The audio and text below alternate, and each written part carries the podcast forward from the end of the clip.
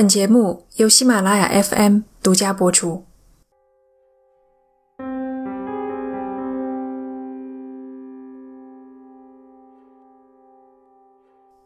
对于十八岁的芬兰少年尼尔斯·古斯塔夫森来说，一九六零年六月五日这天是他一生的噩梦。清晨，天色微亮，他趴在一间坍塌的帐篷顶，头疼欲裂。身下还压着一个人，一动不动，能感觉到他的皮肤正在以均匀的速度失去温度。帐篷里面还有东西，软的像皮肉，硬的像骨头，形状扭曲，交缠错位。说不清过去了多久，来了很多警察，将尼尔斯抬走。他撑开肿胀的眼皮，看一眼身后的景象。女朋友麦拉下身赤裸，雪白的腿，绛红的衣，像一条死鱼，软软地搭在帐篷顶。深红色的帐篷像一块裹尸布，勒出人体的形状。里面是好朋友赛波和他的女友安雅。血腥味儿已经随着血液的干涸。被清新宜人的湖畔微风带走了。这片湖水名叫博多姆湖，是芬兰著名的度假胜地，游人如织。六月，天空二十四小时都是亮的，罪犯无处躲藏，可他还是消失了，并且一藏就是五十多年。这里是奇谈第五十二期。湖畔噩梦。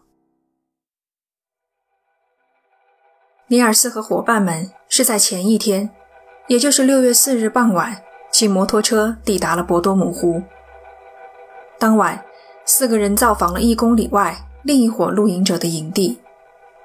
据后者回忆，尼尔斯当时显露出醉意，和赛波发生了口角。两个男生最后一次被人目击，是凌晨三点半左右。早上六点，几个观鸟的男孩看到了坍塌的帐篷和耷拉着的两条人腿。他们还看见一个金色头发的男人正在离开帐篷所在的地方。男孩们没怎么在意。快到中午，尸体才被另一名目击证人发现。由此判断，案发时间应该在凌晨三点半到六点之间。我查了当天博多姆湖的日出时间，两点到四点算是早晨，四点已经是白天了。加上一公里外还有别的露营者，也就是说，凶手在这一时间段作案，得冒着被人看到的巨大风险。被害人身上的伤口能告诉我们更多信息。看过尸检报告的人都会同意，这是一桩。激情杀人案，凶器是一把只有一边开了刃的刀，例如常见的水果刀，和一个表面平整的重物，比如一块石头。就是用这样平凡的凶器，凶手杀死赛波和安雅，砸碎尼尔斯的下巴，一刀刺进他的颧骨。最后是麦拉，他身上既有钝器伤。也有刀伤，十五刀捅进身体，三刀插在脸上。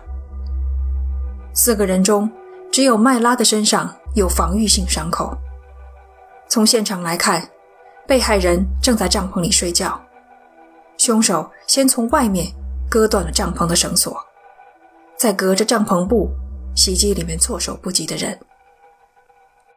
这说明杀人。或许是凶手临时起意，未经周全的考量。六月六日，案发第二天，二十公里外的赫尔辛基市外科医院接收了一个男性病人。病人到来时，精神十分紧张，表现出攻击性，还假装昏迷。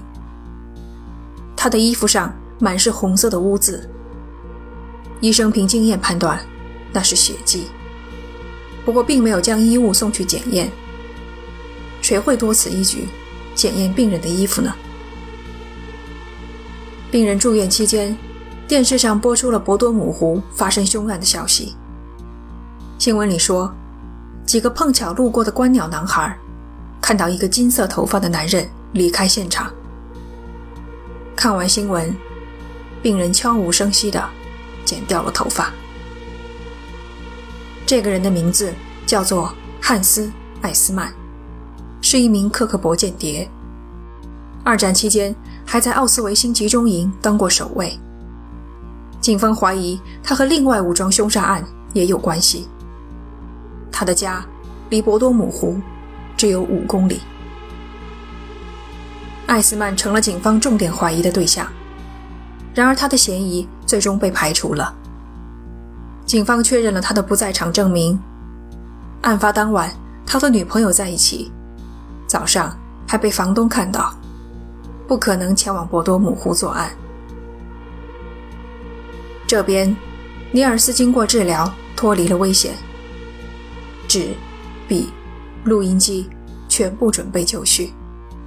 他却告诉警察，自己什么都不记得了，只有一些细节：他当时在帐篷里睡觉，后来被人在地上拖拽等等。偏偏是要紧的部分，凶手有几个人，长什么样子，行凶的过程，通通失去了记忆。案发一个月后，尼尔斯先后两次接受了催眠，结果令人欣慰，他拼凑出了凶手的长相，从整体的描述到精确的细节。二十到三十岁之间，身高一米七三左右，身材精瘦，浅色头发，额头布满皱纹，眼球几乎要蹦出眼眶，手掌厚实。手指又粗又大，画像是有了，可专业人士认为这张肖像画并不可靠，不能成为证据。因为催眠等同于进入梦境，大脑可能加工甚至创造一个形象出来。如果接受催眠的是目击者，那他的描述可以当做线索；如果是受害人接受催眠，结果就不能采纳，更不要说作为证据。然而，许多人都认为这张肖像画靠得住，因为他们找到了一个几乎一模一样的人。死者的葬礼如期举行，在一张照片上，右下角的年轻男子仿佛是尼尔斯，而就在照片的正中央。有一个高额头、浅色头发的男人。每一个看到他的人都会毫不迟疑地联想到肖像画上的凶手。两个人简直是一个模子印出来的。没人知道这个男人是谁，也再也没有人见过他。警方的调查还在继续，当地人却不谋而合地想到了一个嫌疑人。经营售货亭的小商贩瓦尔德玛·吉尔斯特姆，他酗酒、冲动、暴力。有传闻说，他曾经向驶过的摩托车开枪，还往苹果里藏刀片，惩罚那些偷吃的孩子。二零一九年，一份军队的解密文件显示，吉尔斯特姆参军期间被确诊患有精神疾病，也证实了当地人多年以来。对于他精神状况的怀疑，案件一发生，当地人便立刻怀疑到吉尔斯特姆身上。他并不认识被害者，他仇恨的是露营者这个群体。吉尔斯特姆仇恨露营者这一点，当地无人不知。他对于露营者产生的噪音和垃圾极为痛恨，曾经割过露营者帐篷的绳子。还朝他们丢石头。前面说过，尼尔斯和赛波在案发前曾发生过口角，想必两个人都不会压低嗓门。吉尔斯特姆会不会因此受到刺激，失去理智呢？传闻不胫而走，凶器之所以还没有找到，是因为吉尔斯特姆把他丢进了自家后院的枯井里。几天后，吉尔斯特姆听闻放水填满了枯井，该举动立即招来警方的怀疑。他们搜索了后院，却没有找到任何犯罪的证据。至于枯井，没有记录显示警方抽干了里面的水，进行了彻底的搜索。警方之所以排除了吉尔斯特姆的嫌疑，一个重要原因是他的妻子为他提供了不在场的证明。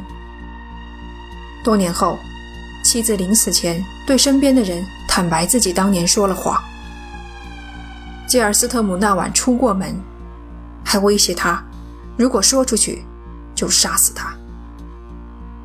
最加重吉尔斯特姆嫌疑的是，他曾经在醉酒的状态下。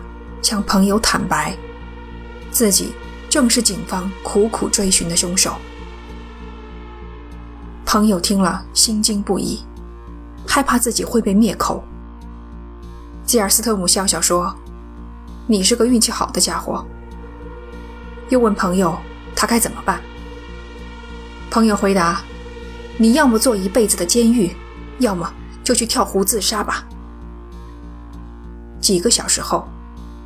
吉尔斯特姆的尸体被人发现漂浮在波多姆湖上，他是溺死的。这一年是一九六九年，案发九年后，重要嫌疑人的死亡并没有为案子画上句号。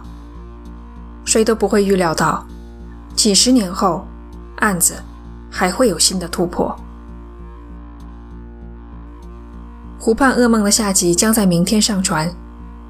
感谢你收听这一期的节目，这里是奇谈，我们下期见。